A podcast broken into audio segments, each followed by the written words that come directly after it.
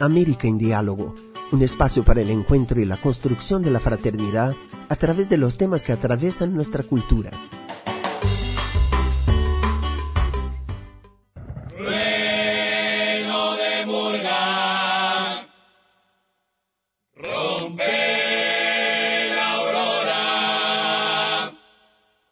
El carnaval en Uruguay es una fiesta popular que se realiza todos los años, empezando a finales de enero y continuando hasta mediados de marzo.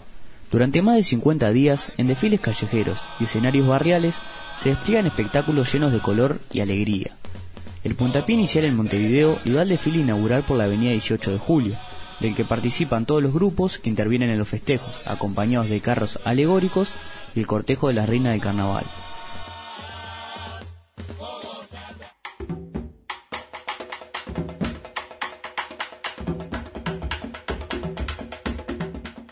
Sin embargo, el desfile que suscita más interés entre los extranjeros, por su singularidad, es el desfile de llamadas, que tiene lugar en los barrios Sur y Palermo, evocando los encuentros de los negros esclavos que se reunían fuera de la ciudad durante el siglo XVIII y siglo XIX.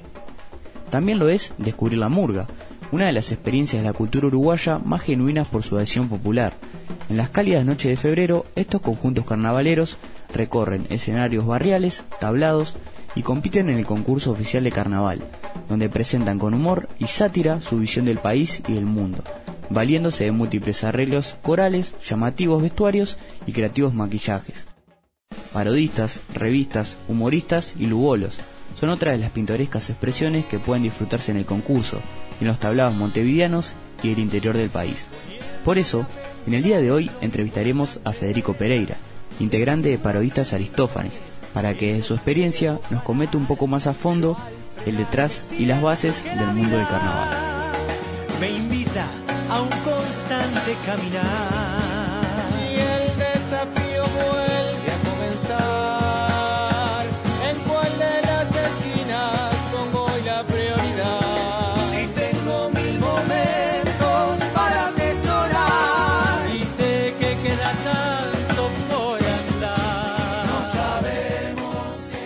Hola, buenas, ¿cómo estás Federico? Un gusto tenerte acá eh, para realizarte esta entrevista. Y para comenzar queríamos preguntarte cómo fueron tus comienzos en el mundo del carnaval. Bueno, en realidad mis, mis comienzos en carnaval fueron en el siglo pasado.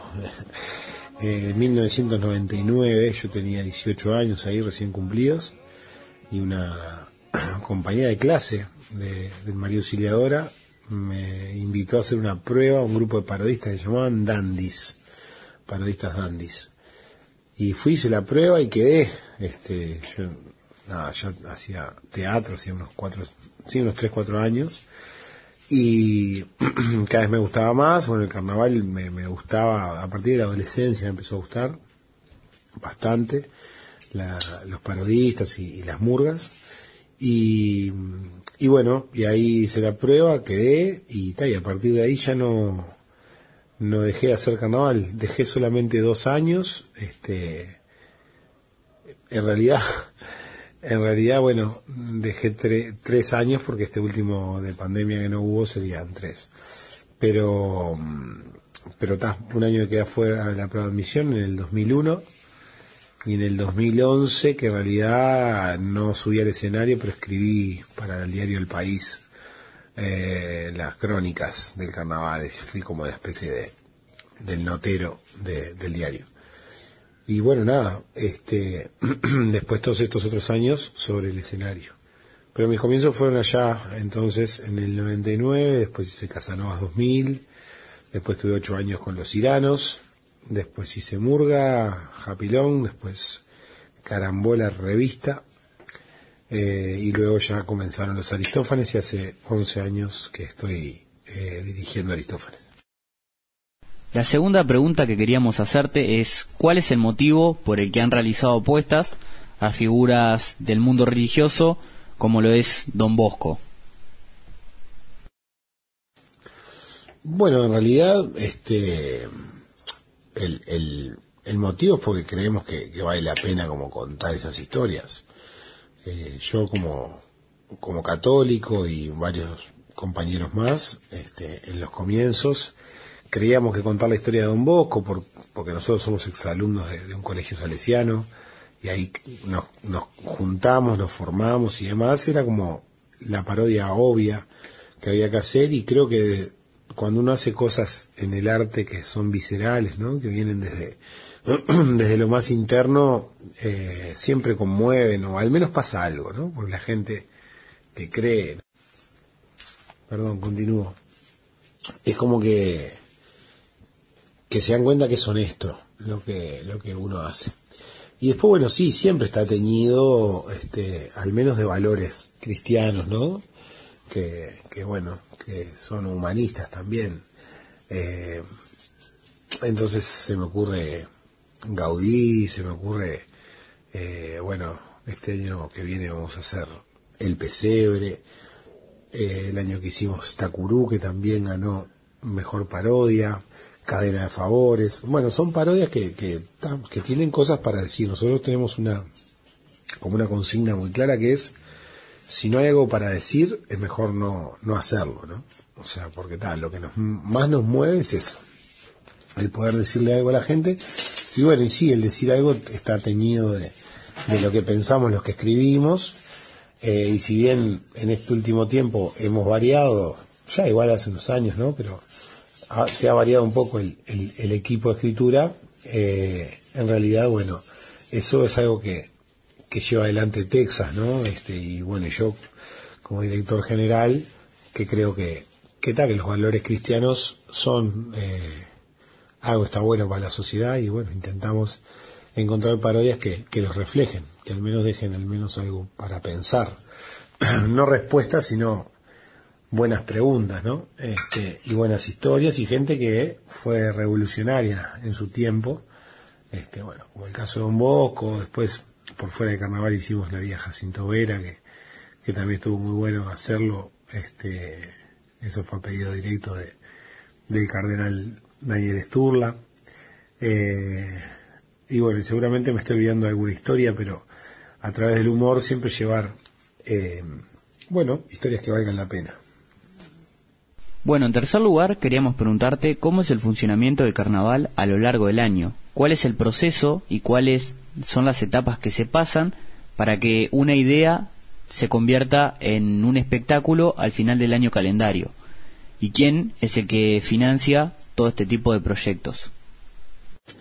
Bueno, la frase de todo el año es carnaval es una es una realidad para los que hacemos el espectáculo de carnaval, porque en realidad lo que sucede es que cuando termina un carnaval, que vamos a decir que es por marzo, más algún resabio de alguna actuación que te queda, el espectáculo si funcionó, si estuvo lindo, lo seguís moviendo, abril, mayo, por ahí, y después empezás a tirar ideas ya para el año siguiente. Esa es nuestra experiencia de que hace este, 10 años ininterrumpidos que estamos haciendo Aristófanes, o sea, siempre hay ganas de decir otra cosa. A nosotros lo que nos motiva es salir a decir algo, ¿no? Este, algo que tenga que ver con, con lo que pensamos, con lo que sentimos, con lo que vemos de la sociedad. Pero ahí ya empieza. Primero la cabeza y luego empieza todo el, sistema, vamos a decir, que ya tenemos bastante aceitado o armado de producción. Bueno, cómo nos vestiríamos para distintos cuadros. Siempre primero es el texto para nosotros, o sea, la idea, la base, el texto y a partir de ahí comienzan a trabajar los distintos técnicos, luces, sonido, vestuario, escenografía, bueno, todos los técnicos, este, a tratar de, bueno, darle a ese espectáculo lo, lo, mejor posible. Eh, y bueno, nada, y a partir de ahí tenerla como la, la tranquilidad de que se hace lo que se puede. Con respecto a lo económico, Sí, nosotros somos como nuestro propio sponsor, este, haciendo festivales, eh, tocando en algunos lados y, guardando ese dinero, eh, dejando dinero el año anterior para el año siguiente, entonces hay como varios puntos en los que este, podríamos decir que sí que nos autosolventamos. Siempre aparece algún sponsor, el carnaval también tiene este, algunos, eh, algunas empresas que, que, apoyan a nivel general, que obviamente eso hace que, que, que los espectáculos tan caros funcionen, eh, porque realmente son espectáculos este, bastante caros por la dimensión, la cantidad de gente, la dimensión del espectáculo, pero que funcionen de, la, mejor forma. Eh, bueno, por ahí vendría a ir la, la, respuesta. Este, y siempre estamos, siempre estamos abiertos a recibir o donaciones o lo que sea. Y por último, para finalizar esta entrevista, queríamos preguntarte eh, cómo y en qué afectó la pandemia al entorno del carnaval. Bueno, le afectó al punto de que no, no, no, hubo carnaval, o sea, un, un febrero sin carnaval, que hacía 70 años que no pasaba, 50 años no pasaba. Eh, de hecho, hay una historiadora que que reflejó eso que, que parecía como muy, muy lejano y de hecho lo era. Hubo solamente cinco veces en la historia de, los comienzos del carnaval, allá por el siglo XIX hasta hoy, que de hecho que no hubo este em, no me estoy acordando ahora el nombre de la, de la historiadora Milita Alfaro Milita Alfaro eh, está buenísimo, hizo un programa inclusive en TV Ciudad y, presentó un informe cuáles fueron los años que, no hubo carnaval y bueno, uno por la Guerra Grande, otro por eh, por una también una pandemia eh, y tal, y después hacía como no sé, hacía como 70 años, 50 años que, había carnaval. Así que nada, vivimos un hecho histórico. Y después, bueno, ni que hablar económicamente, ¿no? La cantidad de gente que, que en torno al carnaval, que es afral, pero que cuenta con ese dinero a lo largo del año, ya sea como un extra o para comer. Entonces, este, como cualquier fuente laboral, como la gente de la, de, de la industria turística, de lo que sea, bueno, a los artistas nos pegó muy fuerte y el carnaval como rama del arte, el arte popular, este, sin duda que también eh, influyó.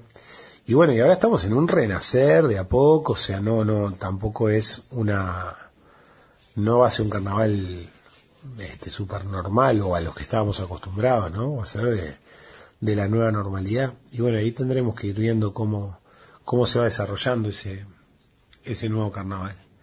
Este, las ganas están, tanto de los actores como del público, eso se nota.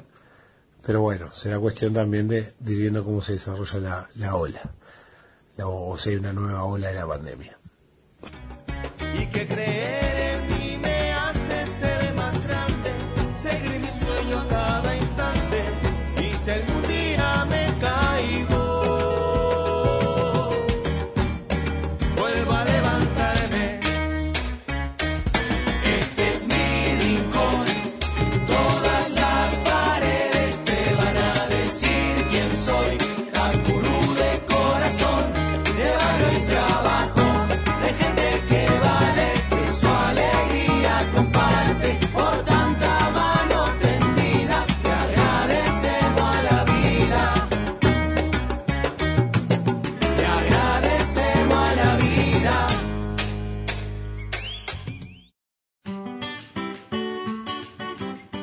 América en Diálogo es una producción de Ciudad Nueva Latinoamericana y Caribeña. Muchas gracias y hasta la próxima.